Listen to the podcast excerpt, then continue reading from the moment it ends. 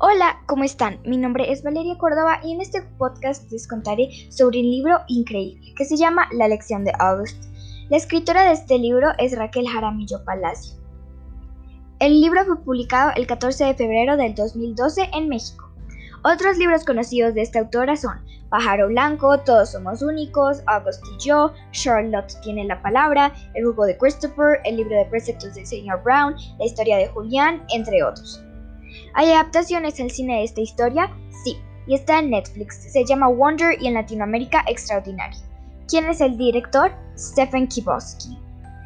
Los personajes principales de esta historia yo pienso que son August y los papás de August. August es un niño, según como él lo dice, diferente. Tiene 10 años y es muy divertido y tímido. Los papás de August son chistosos, lo hacen reír, pero también son preocupados, aunque ven el lado positivo de la vida. En el libro dice que, que August se siente de forma diferente, o digamos que el único que tiene esa deformidad en la cara.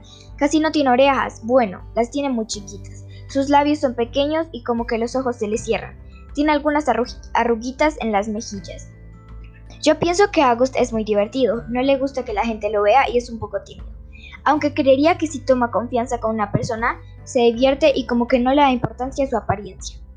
La apariencia de los papás. La verdad es que en la historia se habla más de la mamá de August que del papá.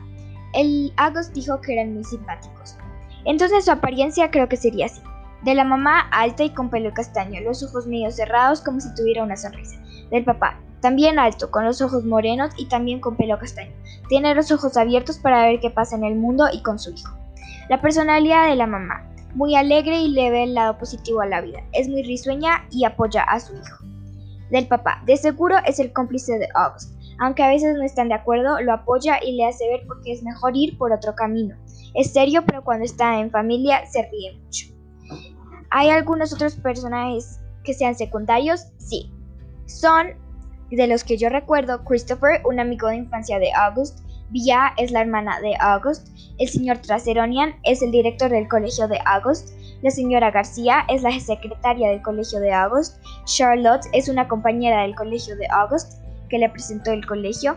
Julian es un compañero de August. Jack Will es un compañero de August. Yo pienso que hay diferentes lugares en la historia, depende del capítulo. En la historia en general sucede en el colegio Beecher, donde va a estudiar August, y la casa de August.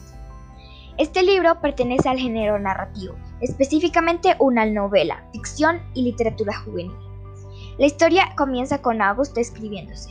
Él dice que es un niño normal, pero que tiene un defecto, entre comillas, que lo hace diferente de los demás. Un hecho muy importante de esta historia es cuando August por primera vez va al colegio.